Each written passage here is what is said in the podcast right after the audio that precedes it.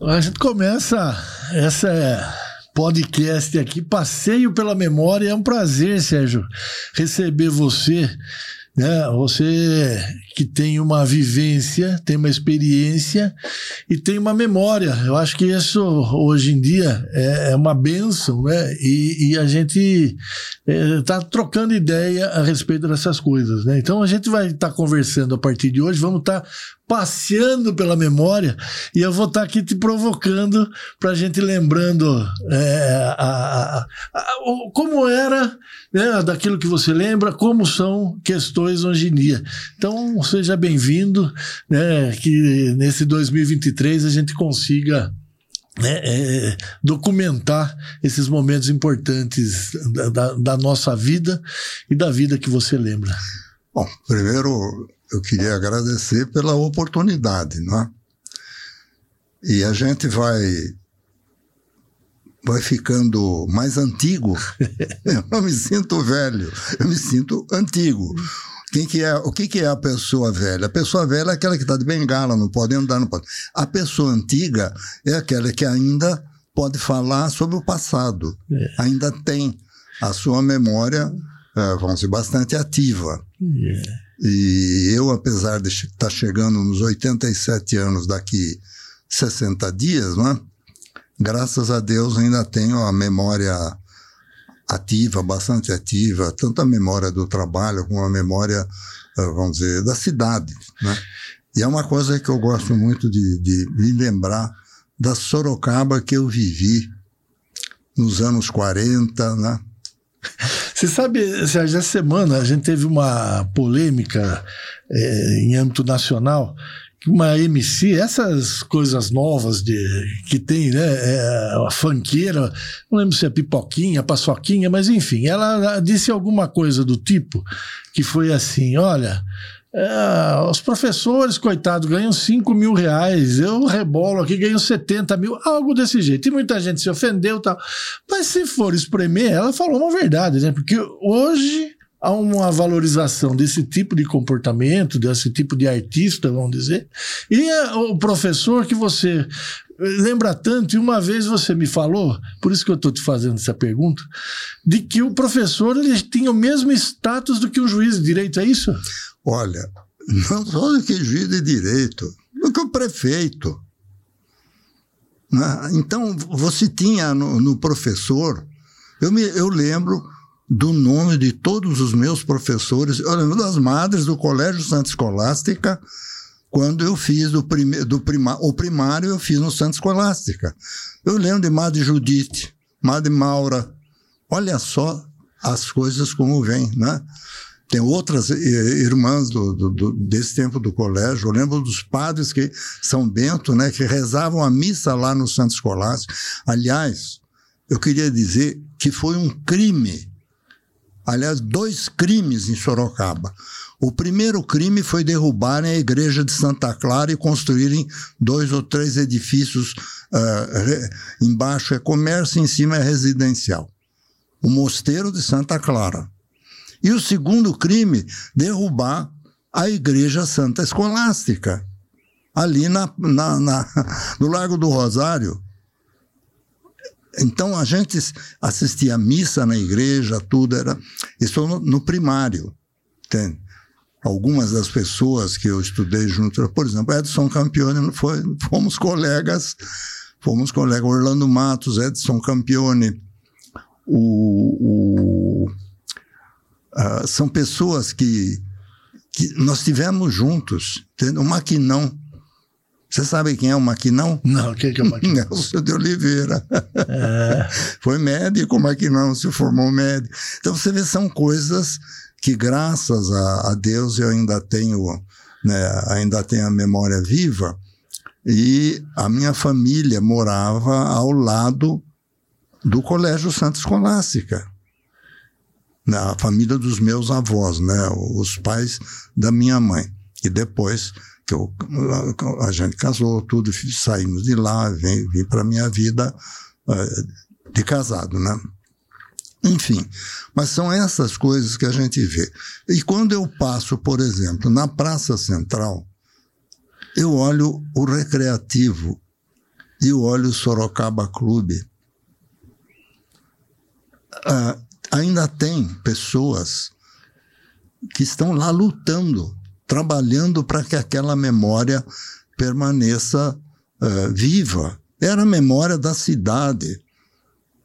Eu me lembro as sabatinas do Sorocaba Clube, a domingueira do Recreio. Nossa, a gente esperava aquilo. Né? Era o que movimentava. Ah, e tem outra lembrança que eu tenho. Quando a faculdade de medicina começou a funcionar em Sorocaba, foi, foi criada, né? foi criada a ASME. A ASME quer dizer agarre o seu médico. Olha. os rapazes ficavam puto da vida com as eh, senhoritas da época, que naquela época elas, como é que é? Achavam que os estudantes de medicina eram os, o partidão. O, o, partidão. E nós, os rapazes novos, os rapazes de Sorocaba, elas olhavam de lado assim, ah, mas no fim elas casaram com a gente, então, algumas. Mas essas são histórias que eu, olha, eu gostaria muito de que alguns amigos que eram daquela época e que não estão mais conosco, a gente pudesse conversar sobre isso. Outro dia eu fiz um almoço na minha casa e convidei quem? Convidei a Leoni Tavares, filha do Dr. Milton Tavares, irmã do Walter do Miltinho, mora até hoje no Lago do Rosário. A Cecília Vieira de Souza, filha do Dr. Newton Vieira de Souza. Cidinha Pacos, Elzinha Pacos, famílias que moravam por ali do Lago do Rosário, todos ali em volta. Entende? Fomos almoçar para matar um pouco a saudade e, e relembrar do, desse tempo. Mas não vai demorar muito, né? É. Todos nós já passamos da idade, enfim, o, o Walter e o Miltinho, que eram irmãos da Leoni, eram companheiros nossos de todo dia, e de sábado, e de coisa, de ir para São Paulo, da Mongaguá. As famílias, essas famílias, algumas das famílias que eu estou falando, tinham casa em Mongaguá, era tudo a mesma coisa. Então você vai. Tanto que algumas moças de Sorocaba ou rapazes de Sorocaba se casaram com moças de fora de Sorocaba porque se conheceram lá em Mongaguá. Agora, Sérgio, dentro dessas suas lembranças, né, você lembrou das suas professoras do, do Santo Escolástico, e, e, a gente estava, eu estava aqui falando do meu choque, né, e de toda essa polêmica hoje falando dos professores. E aí você falou que era o status do professor, era como se fosse do prefeito, e não só do juiz de direito, todo mundo. Você tem irmãs que se dedicaram ao magistério, e como que foi, na sua, na sua lembrança, isso foi degringolando? Olha, uh, uh, o colégio não eram, as professoras eram as madres mesmo, as irmãs, né, que eram de lá mesmo. Depois eu fui para o ginásio do Estado e fiz também a organização, a OSE. Eu estudei contabilidade na OSE, né, do Arthur Fonseca, do professor Arthur Fonseca. Então, a diferença que tinha, os professores do ginásio, se eu me lembro, o diretor da São Roque era o Pasqualique, seu professor Roberto Pasqualique, o diretor. Tem, o, o, filho dele acho que ainda é vivo, com mais de 90 e lá vai pedrada. Era jogador de basquete, basquete um é. deles. O outro, o outro é, foi sedentista, qualquer coisa assim, fora de Sorocaba. Mas o professor Roque Aires de Oliveira, Dona Dulce Pupo, o Bierrenbach, o professor era engenheiro, doutor Júlio Bierrenbach, que morava na Rua da Penha. A, a esposa dele, dona Julica, era ela que preparava os alunos para prestar o vestibular, né, não é vestibular, o, o curso preparatório para entrar no ginásio. Você saía do grupo escolar, você tinha que prestar exame para entrar no ginásio do Estado. Olha como era. A exigência era. É, a gente fazia um, então, isso era. E os professores, ó, citei alguns, não é? Por exemplo, você vai lembrar, o professor Roque Aires Oliveira foi diretor, Norberto Soares Ramos também, além de professor, foi diretor, Egas Muniz de Balsemão, professor Dulce Pupo de Oliveira Pinheiro. o professor Berrembach era professor de, o, o, o, professor de matemática. Depois do Berrembach veio o que os filhos dele estão aqui em Sorocaba até hoje. Eu já lembro, já relembro já do nome dele, entende? Quando ele veio, ele era novo. A professora de português, Ana Ferreira Leão. Professor de latim. No ginásio, a gente estudava latim. Professor Nunes dava aula de latim. Francês, inglês, inglês era a Dona Dulce. Francês era o. Oh, caramba, o nome também está me faltando. É. Mas já lembro já do, do, do, do, do professor. Então você veja como é que era né? geografia, já falei, história, né? a matemática. Educação física, a gente fazia educação física lá no ginásio. É, é uma realidade que ela foi se perdendo onde, na sua então, opinião, Sérgio? Eu acho, eu acho o seguinte, né? eu acho não, eu vivi, né? senti isso. Vamos falar em. Eu acho que até 1960 você ainda tinha algum tipo de tradição que se respeitava a tradição. Eu não vou dizer 61, 62. Até os anos 60. No começo dos 60. Você tinha, ah, vamos dizer, respeito às tradições, respeito às coisas. Eu me lembro que Sorocaba tinha o fórum que ficava ali na, na Praça Frei Baraúna, não é? Tinha dois ou três, duas varas, duas varas que se chamavam, tinha os cartórios, né? Os cartórios eram da família Mascarenhas, né? o Vitor Monaldo trabalhava, era o, o escrevente do cartório, tudo, né? Ah, e o outro era o. Já vou lembrar, já era o. Ele gostava de dar risada, falar piada, Pires. tudo. Pires, não era? Não, não, não, não era. Já, já lembro, já. Entende? Então eram dois cartórios que ficavam ali, como tinha acho que duas varas de justiça. Então, o juiz de direito e o promotor público eram autoridades, era coisa. Os professores de ginásio e de primário também eram respeitados como se fossem autoridades de, de alto nível. Entende?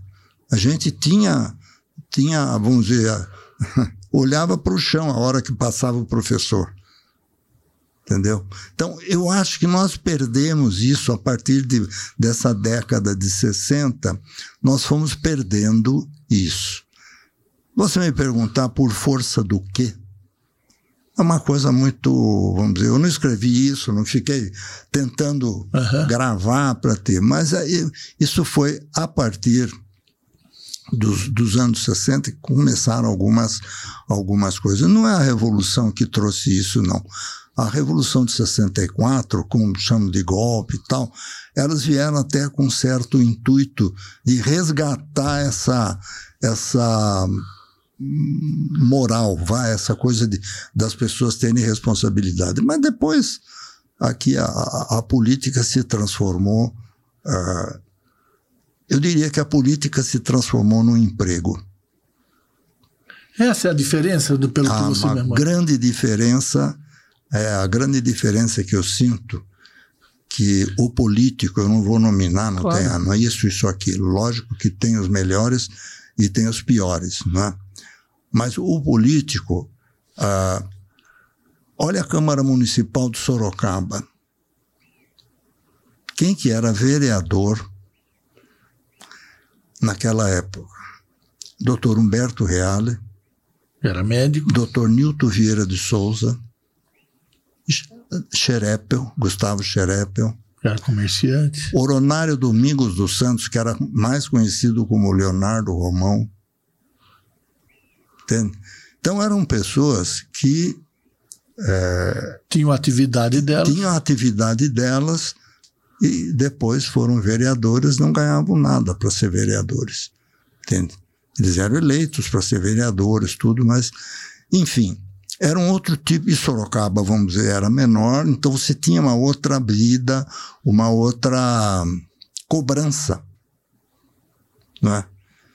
Isso não, eu não estou querendo dizer que o vereador de hoje uh, seja, pior. Seja, seja, pior. Não, não é isso, mas é diferente. É, é diferente. Né?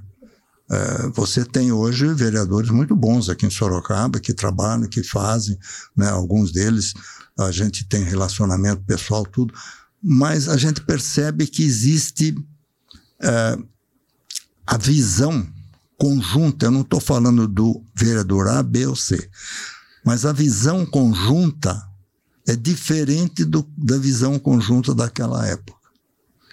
E esse profissionalismo. Talvez, talvez seja porque o aumento populacional da cidade, a amplificação da, da são pessoas que não que vieram para cá e não têm compromisso com Sorocaba, né? Não estou falando do vereador, estou falando da população. Porque a população de Sorocaba dos anos 50, 60 tinha um compromisso por tradição de família, família A, família B, toda aquela coisa. Hoje você não tem mais, você não tem mais essa, essa vida, vamos dizer assim. E isso obviamente transforma a vida política da cidade, como transforma outras coisas. Né? A gente está focando nossas lembranças, né? nosso passeio pelas lembranças com a educação. Queria voltar um pouco nisso. Ah, você vindo para cá passou em frente a Oz e viu lá uma fila de carros né, dos pais indo buscar os filhos. Como que era na sua época? Seu pai ia te buscar de carro? Ele já era concessionário? De jeito, papai tinha carro. A gente, antigamente, o senhor Abrão Reze é um homem que pode. Porque... Como o doutor Milton Tavares era um homem que pode, como mais um, mais essas pessoas, né? Claro. É, a gente chamava a pessoa que pode. Eu não falava é rico, não, pessoa que pode. pode não vinha buscar o filho na escola. Ou eu ia a pé para casa ou eu ia de bonde. A gente saía do ginásio do Estado. Bom, primeiro, eu saía da minha casa no Largo do Rosário, pegava o bonde. Ainda não tinha o ônibus, depois que fizeram a linha de ônibus municipal.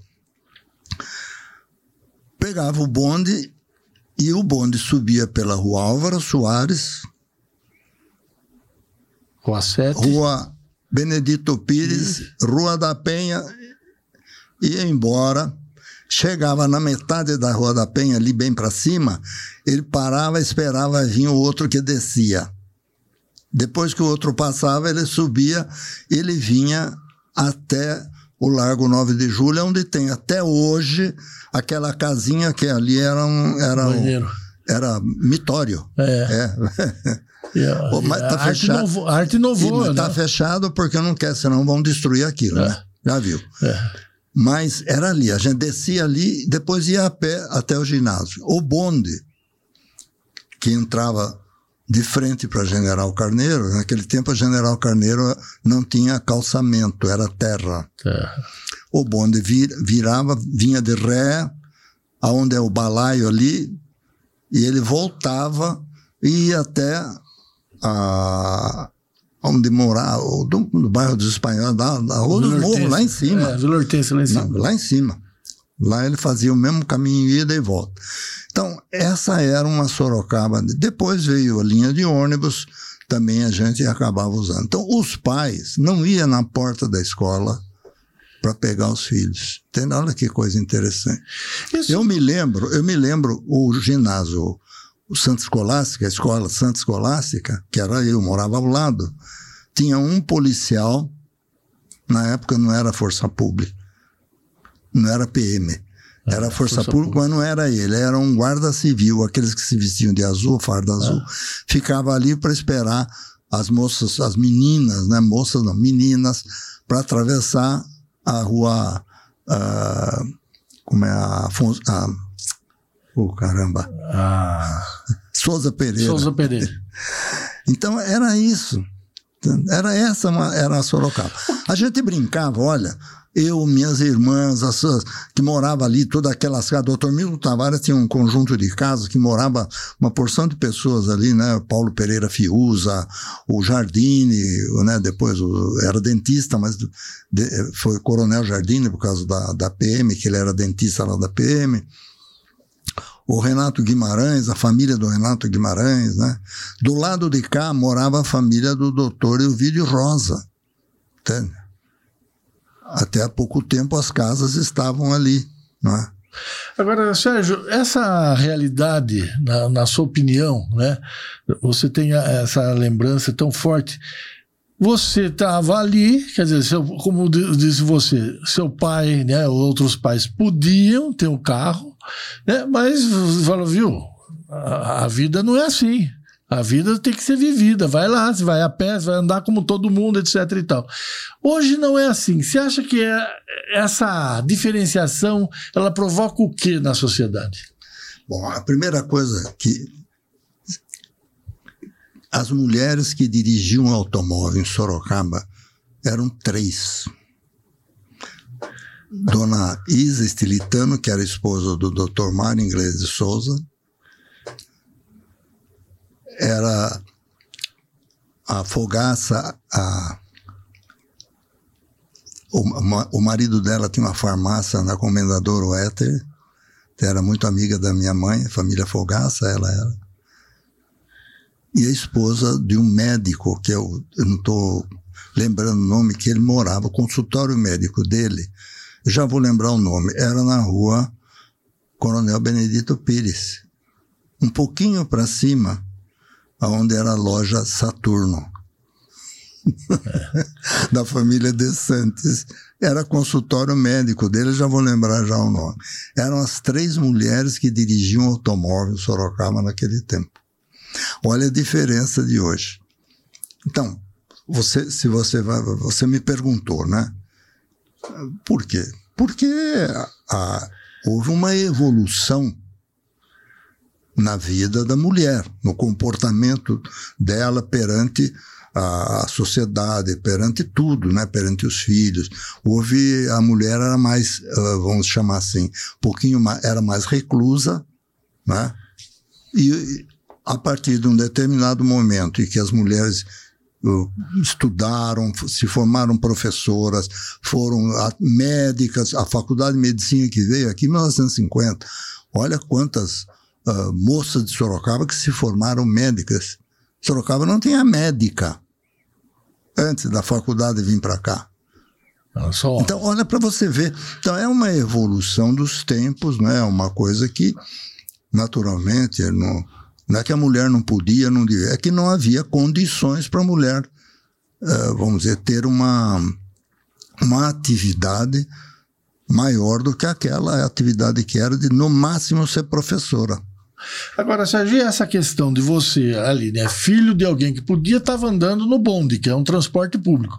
Hoje, né, as pessoas que podem, elas estão indo lá, como você viu, buscar na escola. Esse filho não está andando no transporte público. Você acha que essa não convívio que Bom. o ônibus, o bonde permitia é, o que causa bom, na bom, sociedade? Começa que não, não é 100% da juventude que os pais vão buscar. É.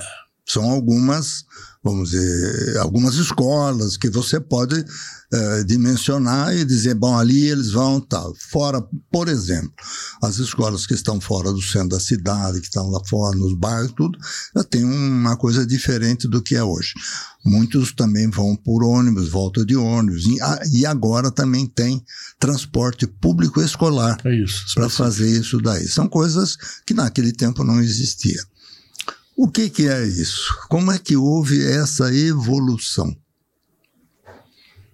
Essa evolução foi a partir da escolaridade, primeiro ponto, tá certo? Uh, se você. Eu me lembro que quem era médico em Sorocaba, eu me lembro de todos eles, todos os nomes. Quem era engenheiro em Sorocaba, mesma coisa. Hoje, você não consegue botar num livro de 200 páginas quem é médico, quem é engenheiro, quem é, entende? Então é uma é uma, vamos dizer, uma evolução dos tempos. Como é que aconteceu isso?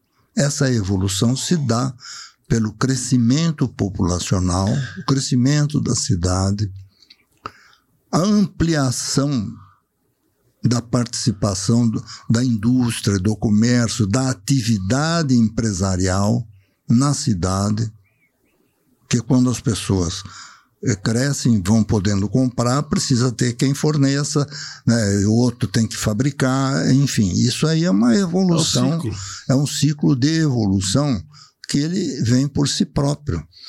Mas naquela época, o que eu quero dizer é o seguinte: você estava no bonde, você não estava só com os, os, amigos seus que podiam, vamos dizer assim, você estava com as pessoas que também que eram os operários, com aquele.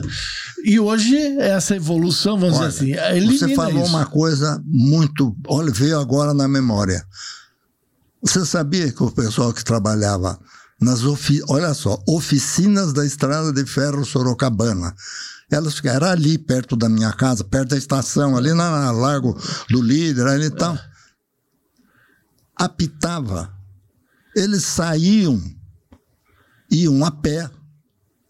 Eu tinha um tio que morava na Vila Amélia. Ele saía dali e ia a pé até a casa dele para almoçar e voltava.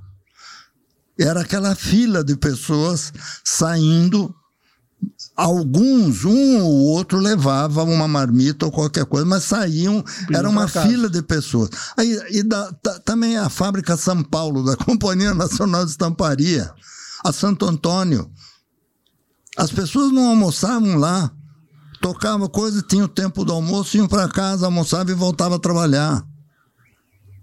Então as pessoas moravam eu não diria ao lado, mas nas proximidades da onde trabalhava. Essa era uma, era uma condição de vida daquela época, que hoje não existe mais isso. Hoje não. Já há muito, muito tempo, tempo, essas coisas se modificaram.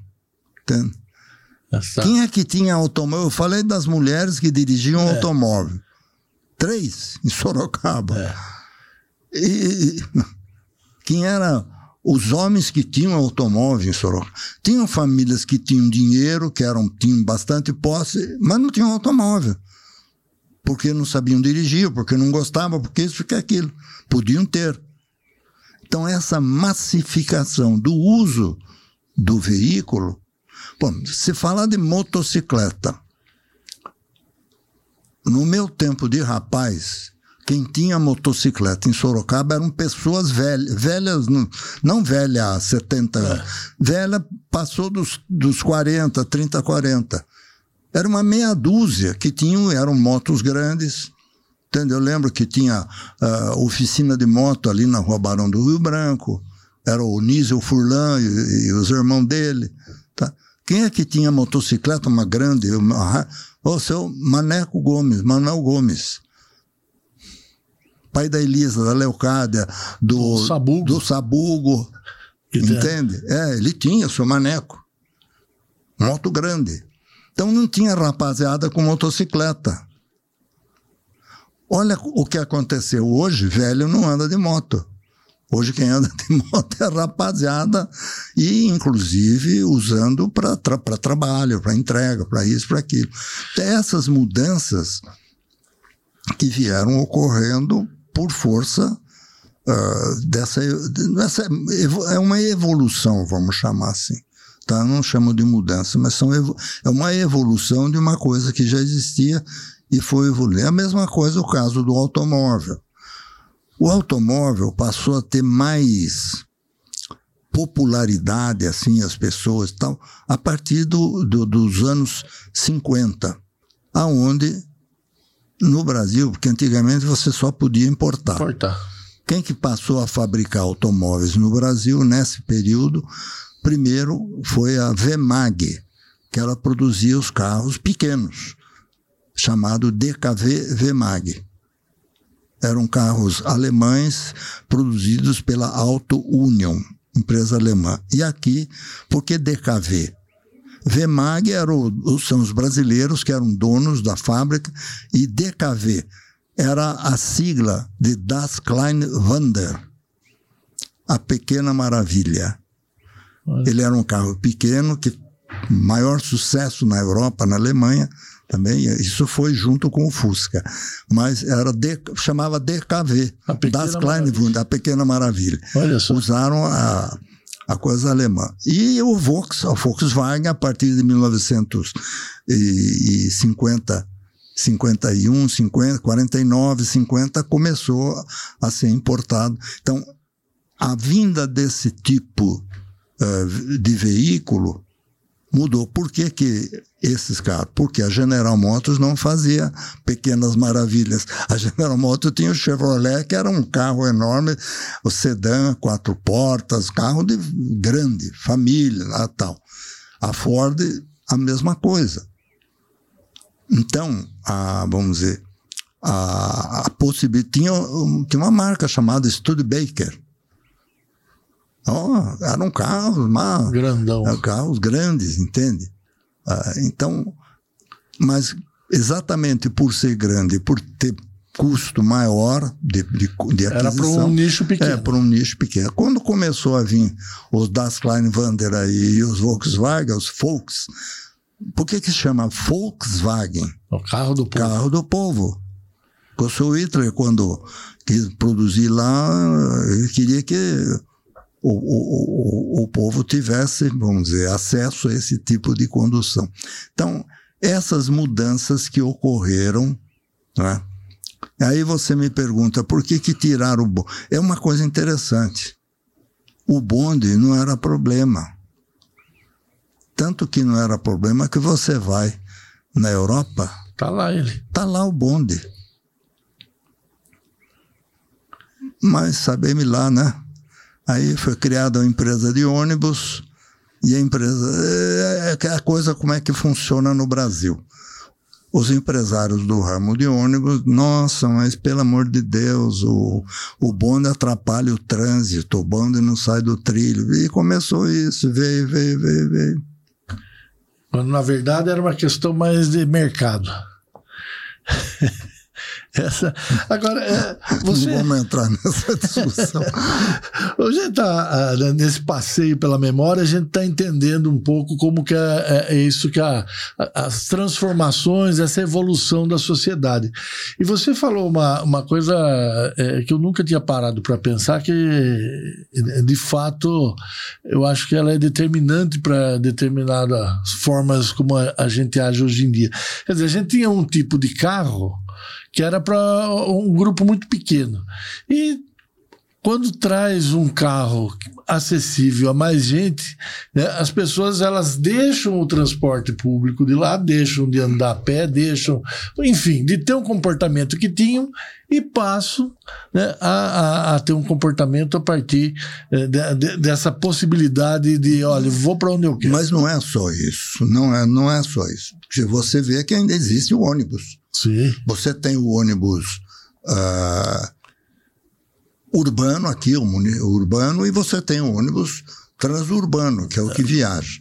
E é uma das, uma das coisas que eu, que eu me lembro perfeitamente bem, a gente pegava o trem na estrada de ferro Sorocabana, aqui na estação, e esse trem vinha de Prudente. Eu uma vez fui visitar a minha tia, que era professora em Presidente Bernardes. Eu peguei o trem em Sorocaba, o noturno, e fui até Bernardes. Olha só.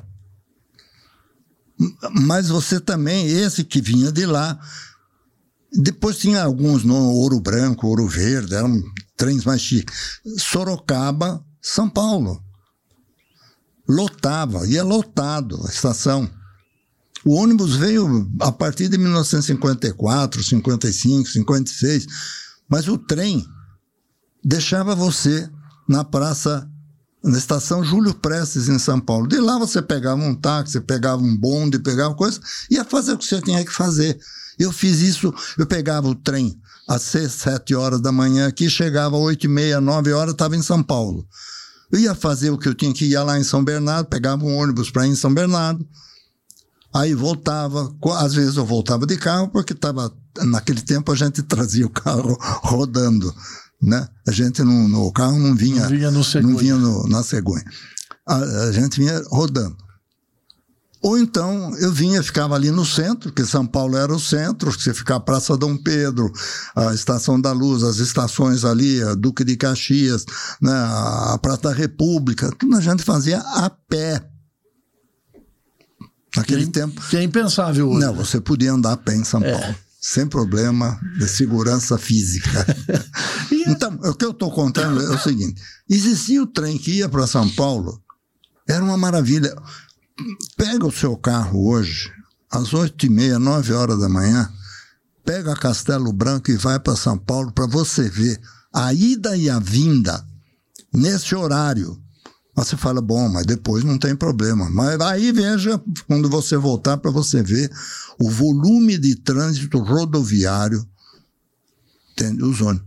Eu não viajo mais de ônibus para São Paulo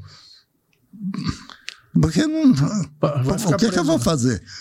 Eu vou ficar preso, porque lá em São Paulo também não tem. E, e eu ia muitas e muitas vezes, eu fui, ia de trem e voltava de trem. E para Mongaguá, como é que a gente ia para Mongaguá? Tinha que passar um pouco. A gente pe... não, não, a gente pegava o trem aqui em Sorocaba e ia até Mairinque. Aí Mairinque a gente pegava o trem do ramal Santos. O, o ramal que ia para o litoral, para Santos. Entende? Era o, esse trem vinha de Campinas. Para, ainda tem os trilhos todos aí, você pode ver. Vinha de Campinas, vinha até Mairinque, alguns iam para Santos, outros iam para São Paulo. Ou então, como Campinas para São Paulo era mais fácil, já ia direto por lá. Né? Mas você pegava, descia uh, em Mailasc e pegava o trem que ia até a Santo Juquiá. A gente descia lá em Samaritá, vinha um trem de Santos para Juquiá. E esse trem de Mairinque Santos ele ia até Santos, mas eu não ia até Santos. Eu descia em Samaritá, pegava o trem que vinha de Santos e ia para Juquiá. E descia em Mongaguá. a estação de Mongaguá, nossa, tinha estação. Era o único lugar que tinha luz elétrica e telefone. Mongaguá era a estação de trem. Depois, com a evolução da coisa e tal. Então a gente ia. 1946. Olha só. Aí depois meus pais meu pai comprou uma casa, aliás, foi gozado porque nós vendíamos caminhões, né? Aí papai deu um caminhão, o dono da casa fazia transporte, ele deu a casa para pagar o caminhão. Entende? E meu pai reformou e arrumou. Aí, a, a, por que que fizemos isso? Porque a, a Associação dos Aposentados da Sorocabana, dos funcionários da Sorocabana, construíram quatro casas de madeira. Ali bem em frente à praia. Até hoje tem essas casas lá. Entende? Então chamou. Você é um dos que transformou, ajudou a transformar Mongaguá na praia do Sorocabana? Não, não fui eu, não fui absolutamente. Mas, mas era esse pessoal. Não, o, mas eu era menino, era, tinha é. 10 anos, que isso. Mas seu pai? Não, mas olha, tinha o seu Zamur. Olha só, lembrei agora. O seu Zamur ele morava na, na rua Melino Matarazzo. É. Ele tinha lá uma quitanda, uma coisa. Que, o seu Zamor era, comprou um, um, um, caminhão do meu pai, não era caminhão, uma caminhonete, transformou, fez aquilo numa, numa perua de madeira. De... Seu Zamor levava as pessoas para passear Aparecida do Norte. As pessoas pegavam sábado de manhã, seu Zamor levava sete, oito, dez pessoas até Aparecida do Norte. Trazia e voltava levava até, eu me lembro que tinha o padre de Tambaú, que era milagroso, não sei o quê, levava para Tambaú. E o seu Zamur também levava a turma para a praia. Ele tinha casa, ele construiu uma casa bem na avenida principal ali e tal. E, mas era assim, era uma vida. É, uma coisa bem. Nós, minha mãe ia para a praia a gente levava um caminhão com tudo, porque não podia deixar lá roupa, essas coisas, porque a roupa né, é, embolorava é, tudo. Do, então do você clima. trazia você, geladeira, não, não podia marizia, deixar marizia alguma coisa na geladeira. Então, papai mandava, vão para a praia, vão, a gente ficava janeiro e fevereiro lá. Olha só. Vai um caminhão e leva tudo o que precisa. Levava colchão, a cama ficava, mas o colchão vinha de volta. Roupa de cama, colchão, tudo isso. Levava o colchão e a comida, que lá também não tinha supermercado, nada, tudo coisa. Então a gente levava tudo. Aí acabava as é, férias. Papai ia para a praia só no fim de semana, no sábado. Minha mãe, as crianças, tudo, e as parentes, tia, amigo, tudo. Ficava e as lá. casas foram sendo construídas, dos amigos, das famílias, tudo, um perto da outra. A família do Paulo Mendes, os pais da família Teodoro Mendes, eles tinham a casa nessa rua também, ali logo mais para frente. Então, era um outro tipo de vida, não é? Era, não tinha perigo. Você sabe que lá não tinha luz elétrica. Então, a, a gente tinha o lampião chamado Petromax. Olha só o nome do lampião. É um lampião que você apertava então e ele era querosene? É, é, o que, que era? Eu, nem sei mesmo, mas acho que era querosene. Mas era. Se, tinha dois, três lampiões que você acendia na mesa de jantar. O pessoal gostava muito de jogar, baralho, jogar buraco. Né? Então iam em casa lá jogar buraco. Tá, acendia o lampião, ficava jogando lá, turmas. Até a hora de ir embora? Até a hora de ir embora. Mas era assim, não tinha luz elétrica. Da onde veio a luz? Primeira casa que teve luz elétrica foram essas casas dos funcionários da Sorocabana. Por quê? Puxou Porque a estação. estação tinha, puxaram da estação. Aí começou a fazer gato. É. Ah, eu vou. Aí, da, da, estação foi para casa de madeira. Você sabe como é que era o telefone? É. A gente ia, tinha um, uma cabine telefônica lá perto da na estação, lá, a gente ia, pedia uma ligação para Sorocaba de manhã e voltava lá na hora do almoço ou depois do almoço para completar a ligação, se completava. Olha só. Aliás, isso não era só Mongaguá, Sorocaba. Você ligar para São Paulo, você pedia para telefonista e tinha que esperar uma hora que o telefonista ligasse. Que coisa, né? Telefonista da telefônica. É. Não. Que era ela é. que fazia a intermediação. E hoje você, com o celular não é. Não, eu estou fazendo esses comentários, isso é uma coisa que, que vem, né? É. Que, vem, que, que, vem na memória. Tem muito mais coisa que vem na memória, tudo. É, a gente Mas só está começando olha, a passear. Então, o que eu estava falando em Mongaguá. Os amigos que nós fizemos em Mongaguá, que eram pessoas de São Paulo, tinha gente de Presidente Prudente. Olha só. Eram pessoas que a gente acabou fazendo amizade e relacionamento, alguns se casaram com pessoas de lá. Olha de, de, de, e, conheceram Mongaguá, acabaram se casando. É. É isso. Sérgio, olha, acho que esse primeiro passeio a gente conseguiu ter uma ideia né, de como que a gente vai conduzir aqui essas lembranças. Eu acho que é uma honra né, poder ter você partilhando isso com cada um que está assistindo a gente, porque a, a, a gente consegue eh, estabelecer conexões para a gente entender né, como que a gente está tá na vida como a gente tem hoje. Obrigado. Semana que vem a gente volta com o segundo episódio. Eu que agradeço a oportunidade e a tal história. Se você me deixar ficar falando, aí eu, eu vou puxando coisas. E é isso que a gente vai Mas fazer. eu preciso, me ajuda para eu não falar bobagem aqui. Não, não, Deus não falou não nenhuma. falar alguma intimidade, alguma coisa que não devia devia contar. Aí a gente corta. Você corta, por favor. Tá? Pode deixar. Obrigado, tá Sérgio. Não por isso. Obrigado você não, que tá acompanhou tá a gente. Né? Semana que vem a gente volta com o segundo episódio do Passeio pela Memória. Tchau, tchau. Até lá.